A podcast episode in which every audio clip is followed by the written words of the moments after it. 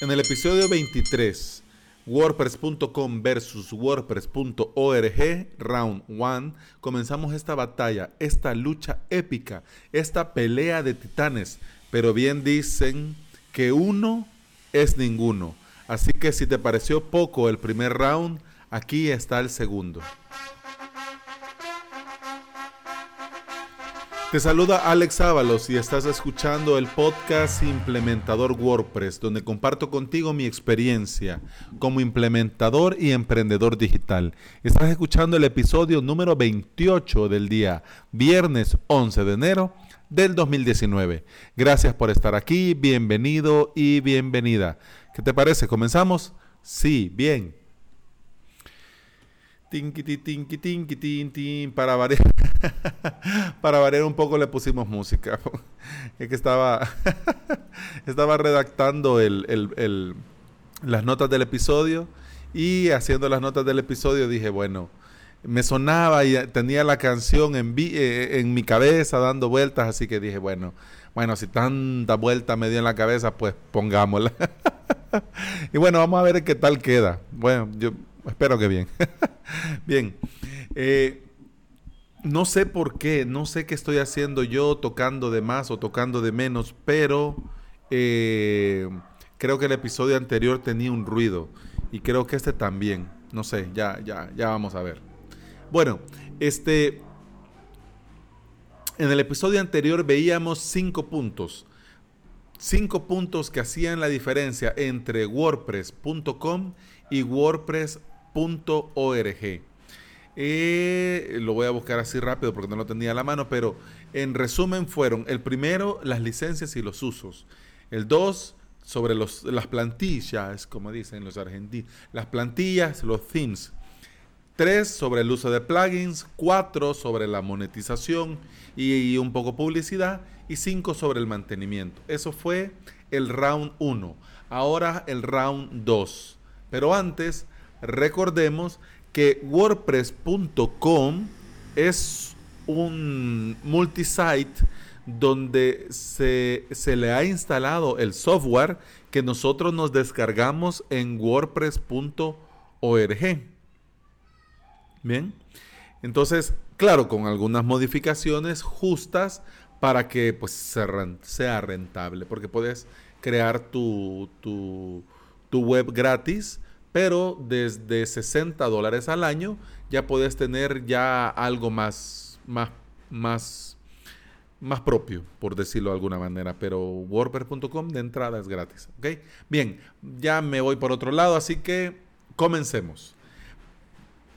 Como nos quedamos en el punto 5 en el round anterior, en este round 2 y creo que el último, aunque bueno, también bien dice el dicho que no hay dos sin tres. Así que bueno, vamos a ver.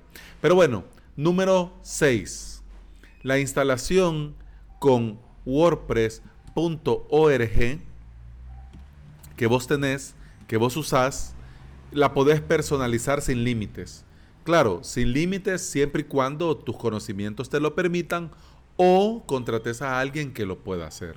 Pero podés modificar a tu conveniencia eh, el core, lo WordPress como WordPress, los temas, las plantillas, los themes, las plugins, los plugins. Eh, podés usar eh, código en PHP, podés usar código CSS, lo podés hacer como querrás. En cambio, en WordPress.com no se permite personalizar de entrada, o sea, no podés hacer nada, nada, nada. Claro, al, al themes si el theme te lo permite, si la plantilla te lo permite, sí, puedes modificar aquí, puedes modificar allá, pero de entrada no lo puedes hacer, salvo que contrates los planes premium o los planes business. En las notas del episodio, en el post eh, avalos.sb barra podcast, eh, aquí te dejo eh, los enlaces para que veas cuánto cuesta. Pero bueno, ya que estamos aquí, te digo así, quiero ver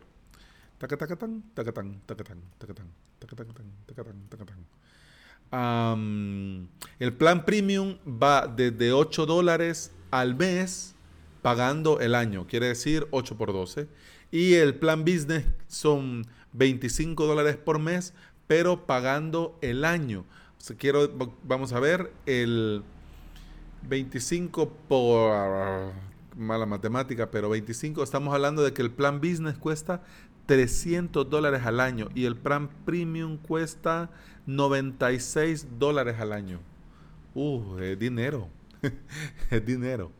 Este, ya te quiero ver diciéndotelo, diciéndoselo a tu cliente. Bueno, mire, fíjese que además de lo que me paga a mí, tiene que pagar 300 dólares al año. ¿Qué? Y se va a ir al cliente así para atrás como Condorito. Y me dice mi Mac que son las tres en puntos. Gracias. Bien. Eh, número 7. Eh, red de redes.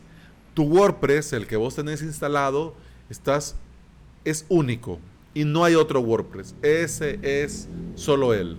Claro, podés crear una red, lo que se le conoce como multisite, pero de entrada no es lo usual.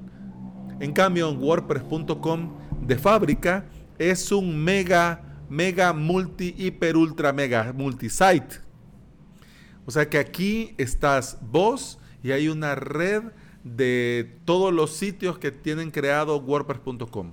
O sea que de, de fábrica WordPress.com es una red de redes, es un multisite, donde tu sitio sería uno de, todos ellos. Bien, vamos ahora al 8, las estadísticas. ahora que lo estoy, ahora que lo estoy diciendo, me, digo número 8 y me suena lo de la campanita del principio, plin, plin. Pero ya mucho, ya, ya no, ya no, no, no nos vamos a meter a eso. Bien, 8, estadísticas. En tu WordPress que descargas de WordPress ORG, puedes usar Google Analytics o cualquier otra herramienta de estadística con la que vos trabajes o con la que tus clientes trabajen. En cambio, con WordPress.com no se aceptan Google Analytics. O sea, no. Sea, ni Google Analytics ni ninguna otra. Ellos tienen su propio sistema de estadísticas que lamentablemente es bastante limitado.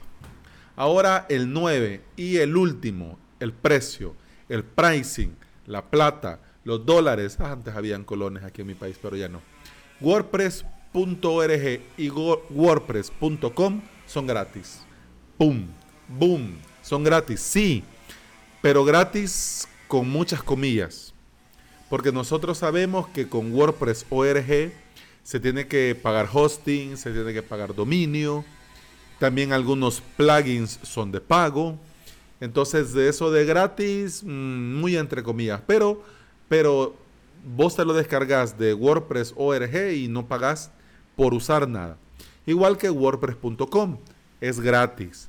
Pero como hemos dicho en los ocho puntos anteriores, es bastante limitado, muy, muy limitado. Si querés algo si quieres algo un poco más personalizado, tenés que pagar como mínimo 60 dólares al año para el plan personal, que es la entrada pagando. Así que los precios suben dependiendo de los extras. Hablábamos de 90 y hasta 300 dólares al mes por usar WordPress.com. Así que uh, se va bastante arriba de precio. En los dos rounds vemos que lo mejor es hacernos de nuestro propio hosting e instalar ahí nuestro, nuestro WordPress con nuestro propio dominio.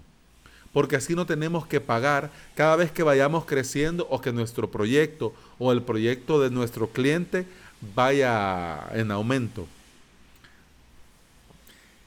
A nuestros clientes, eso sí, les podemos garantizar que es la mejor alternativa de cara a costos anuales y mensuales usar WordPress.org. Quiere decir que nosotros le implementemos su web en su hosting y con su dominio o usando lo que hablábamos hace un par de episodios, la alternativa de poderle dar nosotros el servicio usando eh, nuestro Plesk Onyx como hosting. ¿Qué te parece? ¿Qué pensás vos al respecto? ¿Has usado WordPress.com o seguimos siendo fieles a WordPress.org? Sea una o sea la otra, si quieres compartir conmigo, te leo con el hashtag podcastwp en Twitter y también puedes escribirme al formulario de contacto que está en mi página avalos.sb barra contacto.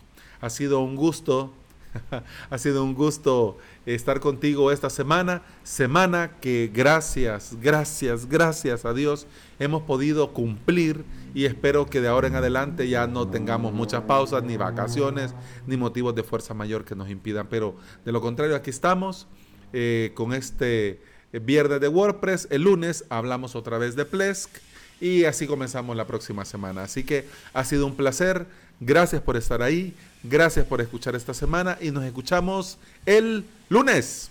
Chao, adiós.